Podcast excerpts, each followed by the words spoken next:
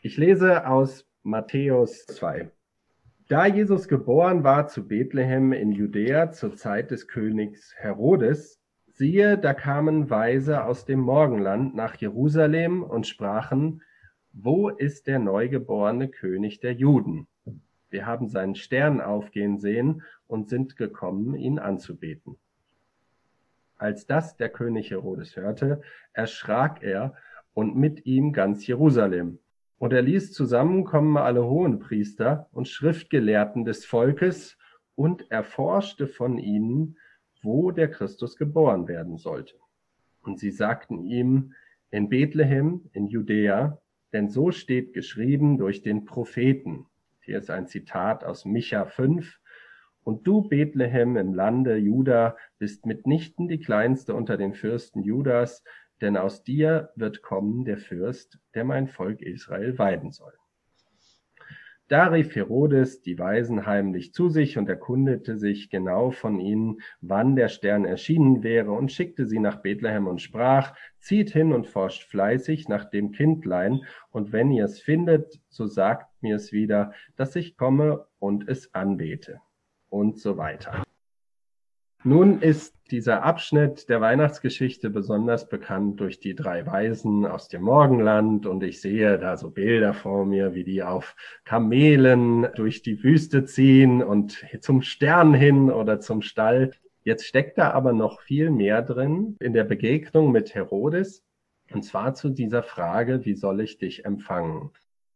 Ich hatte ja in meiner ersten Andacht äh, zu diesen Themen am vierten Advent die These gestellt, man kann Weihnachten verpassen. Und wir sind in Gefahr, ihr seid in Gefahr, Weihnachten zu verpassen. Am vierten Advent habe ich dann thematisiert, man kann so beschäftigt sein, dass man Weihnachten verpasst. Und Herodes hier verpasst auch Weihnachten, verpasst, dass Christus kommt. Warum? Weil eine Emotion ganz oben aufliegt bei ihm, nämlich Angst. Da soll ein König geboren. Was? Warum? Ich will König sein. Jetzt steht da aber, und mit ihm erschrak Jerusalem. Also es ist jetzt nicht nur sein individuelles Problem, aber an ihm als König ist das besonders schön darzulegen. Was ist denn das Problem von Herodes? Warum verpasst er Weihnachten? Weil er tief drin nicht möchte, dass es einen anderen König gibt als ihn. Und wenn da einer geboren wird, dann muss er dem irgendwie ausweichen oder verhindern, dass der König wird, kann es also überhaupt nicht annehmen, dass der Christus geboren ist, der ja nicht irgendeiner ist, sondern Gott selbst, der Schöpfer, der Schöpfer von Herodes selbst und er kann ihn nicht annehmen, will ihn nicht annehmen. Und da kann ich also sagen, es ist möglich, Weihnachten zu verpassen, weil oben auf liegt bei Menschen diese Emotion, ich möchte nicht, dass irgendjemand anderes das Sagen hat in meinem Leben außer mir selbst glaube, das passiert nicht nur Königen, mhm. sondern ich glaube, das ist die Gefahr des Stolzes und irgendwie dieses Selbstgeltungswillen äh, vor Gott, die durchaus verhindert, dass wir ihn empfangen, dass wir ihn mit offenen Armen begrüßen in unser Leben dass wir uns von ihm auch überraschen lassen. Der Herodes fiel ja aus allen Wolken, als der diese frohe Botschaft der Weisen hörte. Also das ist ein weiterer Impuls, wie man Weihnachten verpassen kann, dass man eigentlich gar nicht offen ist und dass man eigentlich keinen Retter in seinem Leben möchte. Und das finde ich nochmal ganz spannend bei diesen Sätzen der Engel, die überall immer wieder auftauchen in der Weihnachtsgeschichte, gerade im Lukas-Evangelium. Da heißt es, fürchtet euch nicht, siehe, Gott sendet euch einen Retter. Ich glaube, man kann das schon so sagen, würde diese Welt und streng genommen auch ihr oder jeder Mensch, würde diese Welt keinen Retter brauchen, dann hätte Gott keinen geschickt.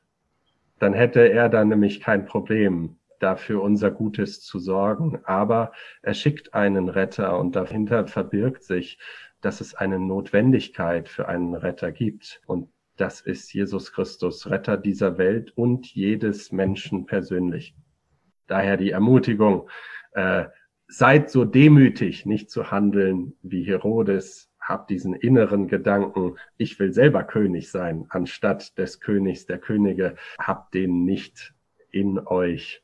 Und wenn ihr ihn doch habt, und ich glaube, das ist manchmal ein ganz menschliches Empfinden, ja, dann bringt das vor Gott und sagt, Gott, du siehst in mich hinein, du siehst das, was ich will und das, was ich gerne hätte und so weiter.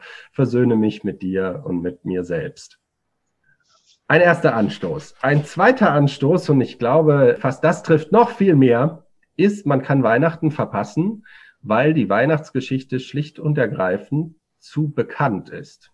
Und das taucht hier auf, nämlich dadurch, dass der, der König Herodes, der hat ja keine Ahnung, also dem ist dir nicht bekannt, und der versammelt aber die Hohepriester und die Schriftgelehrten im Volk. Und zwar, so scheint es, so die, die absoluten Profis.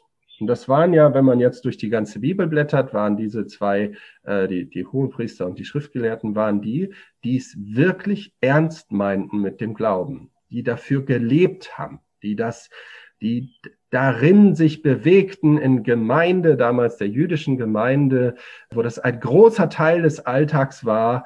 Also man, man kann schon mutmaßen, dass heutzutage die Hohepriester und die Schriftgelehrten, das wären die Frommen, natürlich besonders auch die Theologen und so weiter. Das ist, stimmt natürlich auch. Auch die Pastorinnen und Pastoren fallen da rein. Aber das kommt uns als äh, erweckliche Freikirche schon ganz nah. Wir wären auch unter denen gewesen, die ganz genau wussten, was da kam. Und dann passiert Folgendes. Die wissen ganz genau, was da theoretisch passiert. Die wissen aus Micha 5, hier der, der Messias wird in Bethlehem geboren. Bethlehem ist so zwischen sechs und sieben Kilometer weg von Jerusalem. Und sehe da, die, die es ganz genau wissen, die gehen nicht hin. Die sind scheinbar nicht neugierig genug, ob ihre Theorie stimmt. Also es ist, es ist schockierend und unglaublich, dass die Hohepriester, dass die nicht selber, die haben, die hören von dem Messias und das erste, was sie machen, ist zu sagen, das muss in Bethlehem passieren, das wissen wir aus Micha 5. Los geht's, wir wollen gucken, ob der Heiland geboren ist. Nichts davon finden wir in der Bibel, nada. Sondern es ist, es ist, dass sie kennen die Theorie, aber den Schritt zu gehen, da selbst von betroffen zu sein, äh, selber den, den Messias, den sie ja aus, aus den Schriften und so weiter kennen, kennenzulernen, neugierig zu sein auf ein, ein Glaubenserlebnis, was nicht nur ein Erlebnis des Wissens ist im Kopf, sondern ein Erlebnis der persönlichen Betroffenheit. Das bringen die nicht übers Herz. Und daher auch hier die, die Gefahr, die, die Schriftgelehrten, die, die, die haben Weihnachten verpasst. Und lass uns in der ganzen Gemeinde und euch hier, ihr persönlich, die ihr jetzt vor mir seid, seid, seid keine Schriftgelehrten, die die Theorie perfekt können, die die Bibel perfekt können und dennoch Weihnachten euch fern bleibt, weil ihr zwar genau wisst, was da passiert ist und was passieren wird und so weiter, aber weil ihr daraus nicht die Konsequenz zieht, selber in die Begegnung mit Jesus Christus zu treten und dem Raum zu geben. Jetzt äh, ist das natürlich alles sehr bedrückend. Also man kann auf vier, viele verschiedene äh, Arten äh, Weihnachten verpassen. Und daher will ich als Schlussimpuls doch nochmal groß machen. Ja, wie kann man es denn nicht verpassen? Wie machen wir es denn anders? Ich habe schon vorgeschlagen, ja, lasst uns nicht wie der Herodes sein, der keinen König neben sich duldete, sondern da mit einem mit offenen Händen sozusagen vor Gott kommen im Gebet und unserem Inneren Raum zu geben, auch unserem Inneren im Blick auf unsere Jesus-Beziehung, ob wir uns in unser Leben reinreden lassen wollen oder nicht und das als erstes vor Gott bringen. Das zweite, wie können wir keine Schriftgelehrten sein, ist bewusst zu überlegen, ja, was wäre denn eine, eine Geste des Hingehens zur Krippe?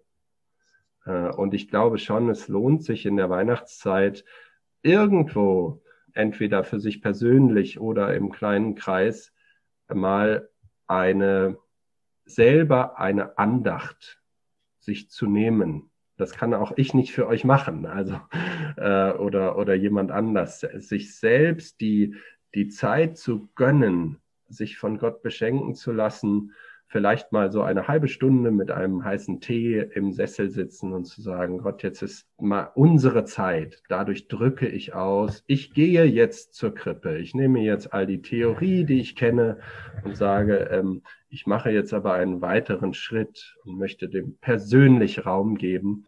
Von solchen Andachtszeiten bin ich ein ganz großer Fan und mache daher hier auch Werbung euch das mal zu gönnen. Wenn ihr sagt, eine halbe Stunde ist zu lang, dann nehmt euch fünf Minuten oder nehmt euch zehn Minuten.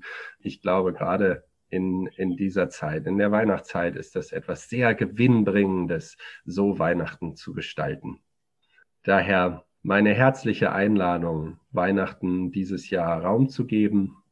Ich freue mich immer wieder zu hören, dass, dass viele das in der Gemeinde auch tun.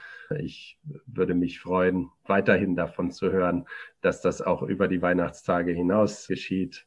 Und ich wünsche euch Gottes Segen darin und die Begegnung mit ihm selber, dass ihr an dieser Frage, Jesus, wie soll ich dich empfangen, etwas erlebt, dass ihr Weihnachten erlebt. Amen.